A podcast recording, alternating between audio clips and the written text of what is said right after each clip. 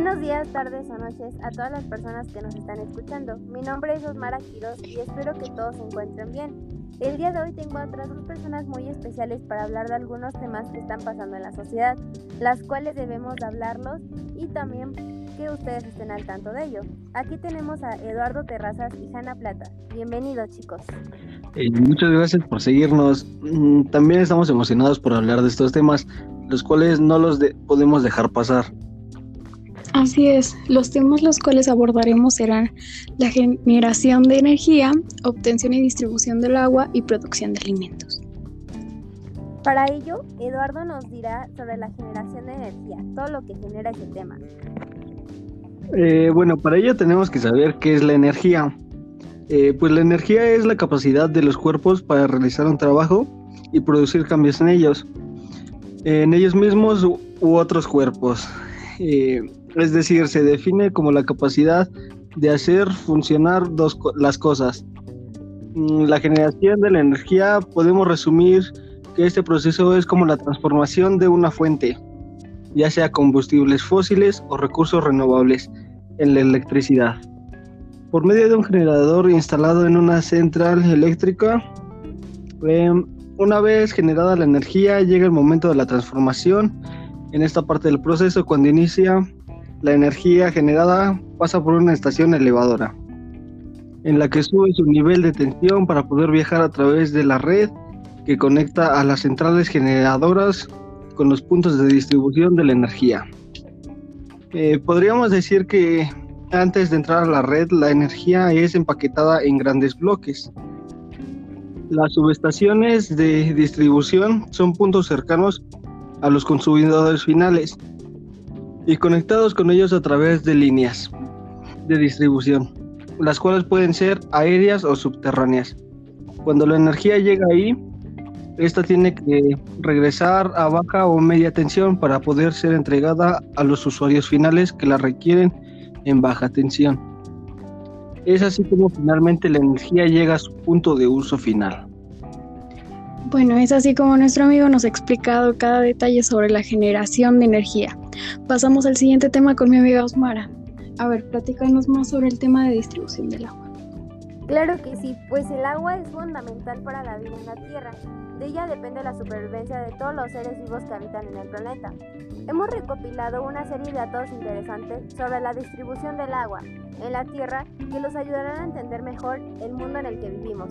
Algunas curiosidades sobre el elemento líquido más abundante del planeta son fruto de investigaciones recientes. Aquí te proponemos algunas cifras y datos interesantes sobre la distribución del agua en el planeta. La Tierra contiene unos 1.386 millones de kilómetros cúbicos de agua. Ni, ni la cantidad ni la distribución del agua en la Tierra no han cambiado significativamente en los últimos 2.000 millones de años. El 97% del agua se encuentra en los océanos y el 2% permanece congelada. El 80% del agua que se encuentra en los continentes está en la superficie. El 20% restante se encuentra bajo tierra o en forma de vapor de agua atmosférica. A pesar de que el agua está distribuida por la Tierra, el 90% de agua dulce del planeta están en la Antártida. El 90% del agua usada en países en vía de desarrollo vuelve a los ríos sin ningún tipo de tratamiento. Cada día, el Sol evapora más de un billón de toneladas de agua, que permanece en la atmósfera hasta que vuelve a la superficie en forma de precipitaciones. Eh, puede que sea uno de los temas más cortos que vamos a hablar el día de hoy, ya que casi no nos queda tiempo y todavía tenemos un tema más, el cual mi amiga Hanna Plata les contará más a fondo. Muchas gracias Eduardo, pues yo les hablaré de la producción de alimentos. Empecemos diciendo que es el mayor desafío para alcanzar la sustentabilidad, ya que depende e impacta en los servicios ecosistémicos y la biodiversidad, con efectos derivados que se extienden más allá de los alimentos. Para saber un poco más el procedimiento a los que se someten un alimento en su estado natural para modificar sus condiciones. Esto permite su conservación, mejorar su sabor, adecuar su apariencia u optimizar su valor nutricional. Con el pasar del tiempo, las poblaciones van demandando más y más cantidades de alimentos. Por eso los sistemas más para producirlos prepararlos y distribuirlos para el consumo han, sido, han ido adquiriendo complejidad y han involucrado en sus procesos a diversas disciplinas científicas. Pero, ¿cómo se lleva a cabo el proceso y conservación de los alimentos? Bueno, estos procesos se realizan mediante la aplicación de diversos métodos que permiten modificar la condición del alimento de manera de evitar su descomposición y asegurar su consumo a futuro.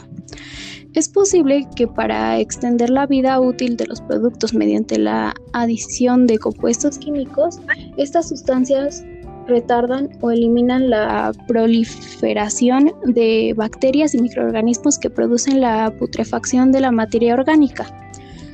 Otro método también para el procesamiento de alimentos consiste en retardar la acción de las enzimas cuando entran en, contacto con otros componentes. El oxígeno del ambiente, por ejemplo, ocasiona que el alimento cambie o pierda alguna de sus propiedades y por lo mismo la tecnología juega un papel fundamental en dichos procesos mediante la creación de equipos y maquinarias que los ejecutan con gran eficiencia y a gran escala, muchas veces sin necesidad de la intervención de la mano humana de forma directa. Pues así es como concluimos este episodio más de esta serie de podcast y esperamos que, esperamos que les haya agradado.